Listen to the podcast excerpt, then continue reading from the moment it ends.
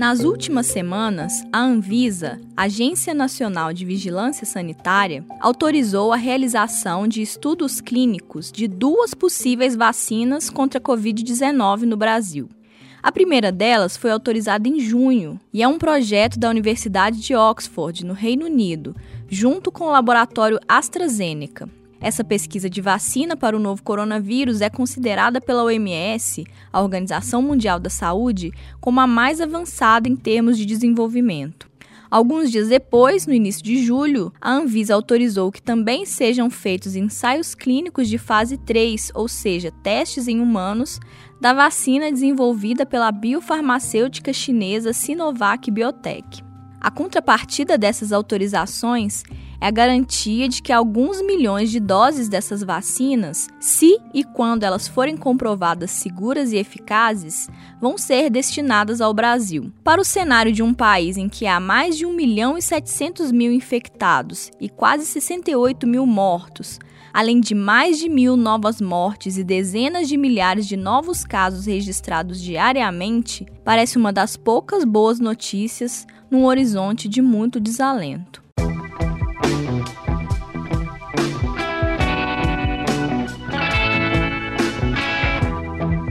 Eu sou Jéssica Almeida e esse é o Tempo Hábil Entrevista, podcast do jornal O Tempo, que em tempos de coronavírus traz entrevistas sobre assuntos relacionados à pandemia. Toda quinta-feira tem episódio novo a partir das seis da manhã. Para não perder, assine o Tempo Hábil no tocador de podcasts da sua preferência e receba notificações sobre os novos episódios. Nós estamos no Spotify, no Deezer, no Google Podcasts, no Apple Podcasts e em todos os demais aplicativos.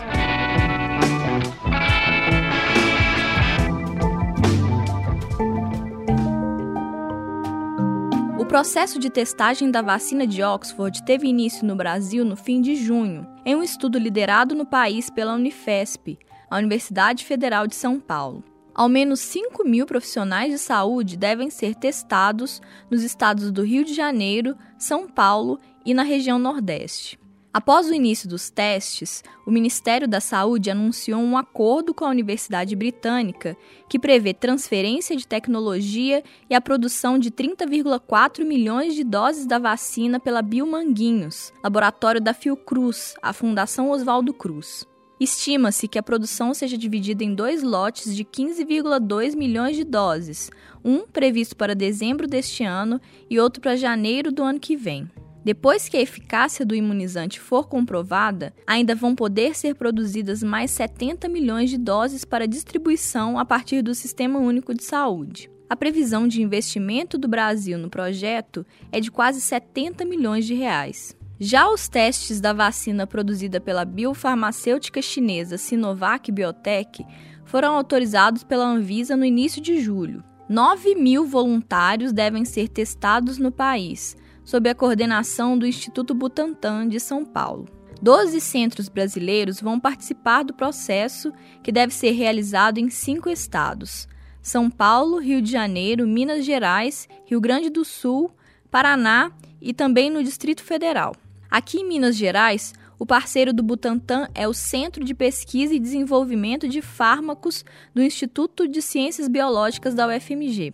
Cerca de 800 profissionais de saúde do estado vão ser selecionados para os testes a partir da próxima segunda-feira, dia 13. A seleção vai ser feita por meio de um aplicativo e os voluntários, além de trabalhar diretamente com pacientes infectados pela Covid-19, precisam ter mais de 18 anos, não ter infecção prévia pela doença, não participar de outros estudos, não estar grávida, não ter outras doenças ou alterações que impeçam a vacinação. A previsão de uso seguro do imunizante é para meados de 2021 e a distribuição vai ficar a cargo do Ministério da Saúde. Após a comprovação da eficácia e concluído o processo de transferência de tecnologia, o Instituto Butantan produziria 100 milhões de doses da vacina. Antes disso, o governo brasileiro receberia 60 milhões de doses produzidas fora do Brasil pela Sinovac Biotech. Para entender melhor cada uma dessas vacinas e avaliar o que representa a participação do Brasil nessas empreitadas, eu conversei com a microbiologista e presidente do Instituto Questão de Ciência, Natália Pasternak. Bom, são duas as vacinas internacionais com autorização da Anvisa para realizarem testes aqui no Brasil: a da Universidade de Oxford e a da biofarmacêutica chinesa Sinovac.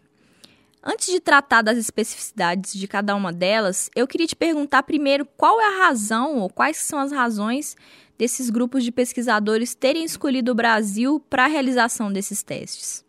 É porque o Brasil oferece agora o cenário ideal para testar vacinas, porque nós ainda temos o vírus circulando aqui. Quando você testa uma vacina, a ideia geral é que você vai dividir as pessoas em grupos, um grupo que recebe a vacina e um grupo que recebe um placebo. E esses dois grupos têm que ser expostos ao vírus, têm que ser expostos à doença, para depois você avaliar qual foi o grupo que ficou mais doente, qual foi o grupo mais suscetível. E daí verificar se a sua vacina realmente está protegendo as pessoas, impedindo que elas peguem a doença. Então, dentro desse cenário, o Brasil é um país onde a gente ainda tem o vírus circulando e a gente consegue colocar os nossos participantes da pesquisa expostos ao vírus. E existe algum outro fator adicional, como por exemplo a estrutura de pesquisa do país, dos pesquisadores? De que forma que o Brasil também está preparado para receber esses testes? Olha, o, o Brasil tem uma grande tradição de vacinação. Está acostumado a fazer campanhas de vacinação em larga escala. O nosso sistema de saúde está acostumado a fazer essas campanhas. Nós temos duas plantas vacinais grandes no Brasil, Butantan e a Biomanguinhos. Então a gente tem uma tradição e uma estrutura adequadas também. Qual é a estratégia vacinal de cada uma dessas empreitadas? Que tipo de técnica cada uma delas está empregando para desenvolver a sua vacina? Elas são bem diferentes, Jéssica. A vacina da Sinovac, da China, é uma vacina de primeira geração, uma vacina que a gente diz que é a moda antiga, do mesmo jeito que a gente vem fazendo vacinas há 60 anos. Então, é uma vacina de vírus inativado, o que quer dizer que a maneira de fazer é muito simples. Você precisa cultivar o vírus em grandes quantidades e depois inativar o vírus. Assim, você garante que todos os pedacinhos do vírus estão ali, o vírus está inteiro, ele só está inativado, então ele é incapaz de causar doença, mas todos os pedacinhos que vão ser reconhecidos pelo sistema imune para gerar uma resposta imunológica estão ali. A gente tem várias vacinas como essa no mercado, é uma maneira bastante tradicional de fazer vacina, bastante segura, costuma dar bons resultados. A desvantagem dela é trabalhar com o vírus inteiro. Então você tem que cultivar o vírus, isso quer dizer que você vai ter que trabalhar num laboratório de segurança para você poder cultivar um vírus que é contagioso e é perigoso, e você precisa fazer isso em larga escala. Então, precisa de uma boa estrutura para fazer isso. A vacina de Oxford, por outro lado, ela é uma técnica muito mais moderna, ela é uma vacina de vetor, ela usa um adenovírus de chimpanzé como veículo. O adenovírus é um vírus que não causa doença na gente, e o adenovírus de chimpanzé tem ainda a vantagem de que ele não é facilmente reconhecido pelo nosso sistema imune. Ele é um vírus de chimpanzé. Então, ele funciona como um veículo, ele não vai fazer nada, não vai causar doença na gente. O pessoal de Oxford está usando esse vírus só como um veículo para carregar uma sequência genética do SARS-CoV-2 que vai codificar para uma proteína do vírus e essa proteína que vai ser reconhecida pelo sistema imune. Então, essa vacina, ela tem a vantagem de que você não trabalha com o vírus inteiro, você não precisa cultivar o vírus, é só uma sequência sequência genética dele, e ela tem a vantagem de ser uma vacina moderna e muito versátil, que se você precisar trocar essa sequência genética, a sua plataforma vacinal, o veículo, já está pronto. E é por isso, inclusive, que a vacina de Oxford está tão adiantada, porque eles já estavam trabalhando com uma vacina para MERS, com o vírus da MERS. E por isso que eles já estão aí na frente, né, nessa corrida. E o que é responsabilidade do Brasil nesses acordos? A Fiocruz, que você já mencionou, o Instituto Butantan e outras instituições como o Centro de Pesquisa e Desenvolvimento de Fármacos aqui da UFMG estão envolvidos nesse processo, né? O que é papel delas e o que é papel do Estado brasileiro nessas parcerias? Jéssica, eu não li o acordo, eu nem sei se o acordo em si está público.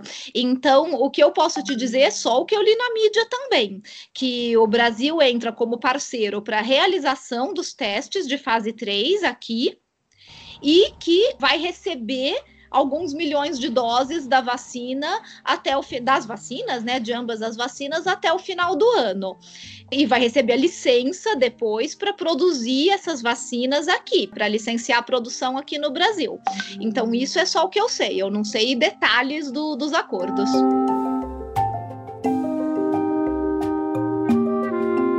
Em ambos os casos, fala-se de transferência de tecnologia e em aquisição de um certo número de doses. Primeiro, eu queria entender sobre o que exatamente a gente está falando quando esse termo transferência de tecnologia é usado. Aí é que a gente realmente precisa ter acesso ao acordo inteiro, Jéssica, porque transferência de tecnologia pode ser muita coisa. E a gente não tem no Brasil uma tradição de receber transferência de tecnologia e realmente produzir vacinas aqui. A vacina que a gente produz aqui hoje, por exemplo, de maneira completamente independente, é a vacina da gripe, que tem uma produção baseada em ovo de galinha. Então, a gente tem as granjas certificadas para fazer isso. Essa vacina é feita no Butantan anualmente e é uma, uma super contribuição do Instituto Butantan, mas para fazer, para a gente realmente transferir tecnologia e produzir as duas vacinas aqui, tanto a de Oxford como a do Butantan, é preciso um investimento para ampliar essas plantas vacinais, essas plantas fabris mesmo, para dar conta de produzir aqui. Então, eu não sei se o acordo prevê só a entrega da formulação ou se o acordo prevê realmente a produção, a habilitação para produzir produção aqui no Brasil, que seria também a construção de plantas vacinais. E daí eu realmente não posso opinar, eu precisaria ler os acordos. Pois é, fala-se também de um certo número de doses das vacinas a serem adquiridas pelo Brasil posteriormente.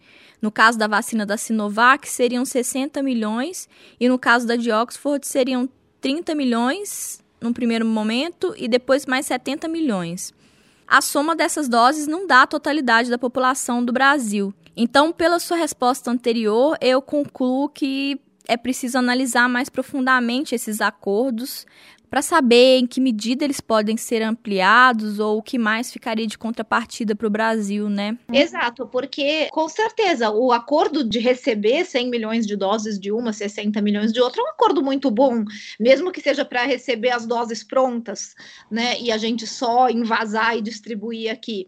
Mas precisa saber se realmente o acordo de transferência de tecnologia inclui o investimento em construção de plantas vacinais ou ampliação de, das plantas vacinais existentes para dar conta da produção. E isso realmente eu não tive acesso. Então eu não me sinto confortável para comentar. Claro. Mas, independente disso, o que, que representa para o Brasil estar diretamente envolvido em projetos de vacina tão avançados? Tanto do ponto de vista do controle da pandemia, mas também considerando outros aspectos. Olha, Jéssica, eu vejo de duas maneiras. Por um lado, é muito bom para o Brasil. Primeiro, porque nós estamos fazendo um serviço muito ruim de contenção da pandemia, então que pelo menos a gente faça um serviço bom de acordos, né, de acordos vacinais para poder trazer formulações vacinais para o Brasil o mais rápido possível. Porque certamente uma sociedade como a nossa, se continuar indo pelo mesmo caminho da contenção da doença, nós ficamos mais dependentes ainda de uma boa vacina, porque as medidas não farmacológicas nós não estamos conseguindo cumprir.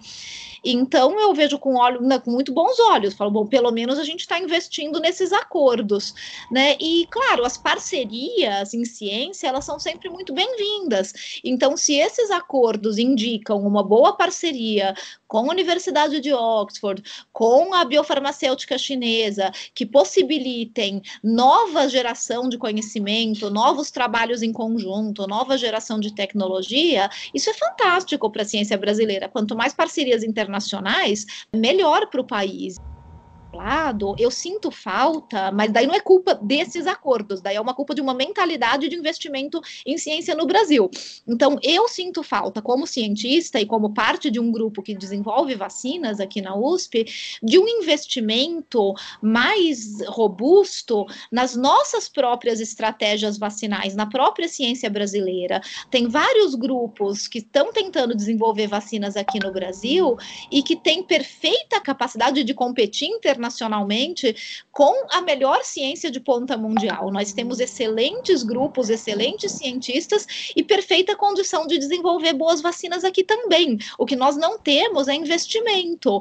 Então, se por um lado os acordos são muito bem-vindos, por outro lado também seria muito bem-vindo um investimento mais robusto na própria ciência brasileira. Pois é, a minha pergunta seguinte tem a ver com isso aqui no Brasil também estão sendo desenvolvidas vacinas que não estão em estágio tão avançado. A própria Fiocruz, o Instituto Butantan, em parceria com a USP, enfim, tem alguns projetos em andamento. E por que, que é importante que a gente tenha essas iniciativas, mesmo que elas não estejam tão adiantadas quanto as estrangeiras? Bom, primeiro porque a gente precisa fomentar a nossa própria geração de tecnologia para que essa tecnologia seja consolidada e nós não sejamos tão vulneráveis e tão dependentes de tecnologia externa numa próxima vez. E isso só vai acontecer com um investimento robusto e contínuo. Então, precisa começar a investir agora e não pode parar não é porque a gente vai ter acordo com outras vacinas que a gente tem que parar com as nossas pesquisas. É importante que elas continuem e que a gente gere a nossa própria tecnologia e que a gente no futuro seja mais autossuficiente para ter uma resposta rápida. Segundo, porque a gente tem realmente várias iniciativas vacinais aqui no Brasil e que são extremamente promissoras por elas mesmas. E as primeiras vacinas não são necessariamente as melhores vacinas. Então, pode ser que a de Oxford e a da Sinovac tenham uma resposta boa, porém parcial. Pode ser que elas nem funcionem muito bem, né? Tomara que funcionem, são promissoras, são boas, são sérias, estamos torcendo para isso. Mas é difícil fazer vacinas e fazer em tão pouco tempo. Então, a gente precisa continuar investindo e investir de uma forma mais robusta nas nossas estratégias, porque pode ser que elas sejam extremamente necessárias ainda para essa pandemia e certamente serão necessárias como desenvolvimento de tecnologia para que o país fique mais independente num próximo surto, numa próxima emergência. Na sua participação no programa Roda Viva na semana passada, você falou sobre a aplicação de diversas estratégias vacinais nesse movimento global pelo desenvolvimento da vacina. De que forma que a medicina, a ciência e a humanidade, de um modo geral, vão ser beneficiadas por esse movimento para além da atual pandemia?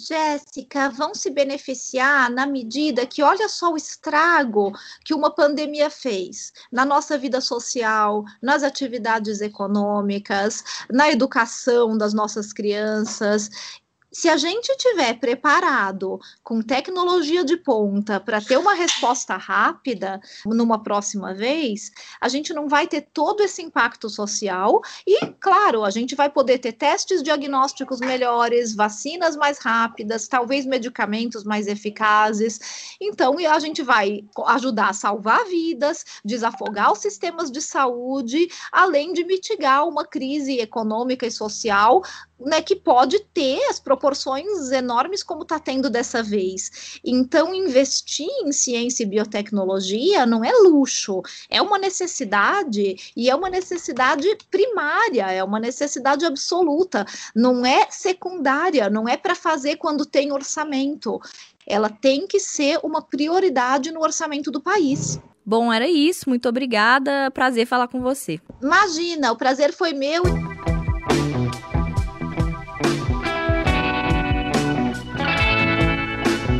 Você ouviu Tempo Hábil Entrevista, podcast extraordinário do jornal O Tempo para tempos de coronavírus.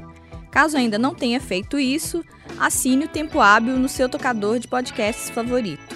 Nós estamos no Spotify, no Deezer, no Google Podcasts, no Apple Podcasts e em todos os demais aplicativos. Eu sou Jéssica Almeida e fiz a produção, o roteiro, a edição e a mixagem do programa. O Tempo Hábil Entrevista retorna na próxima quinta, a partir das seis da manhã. Até lá!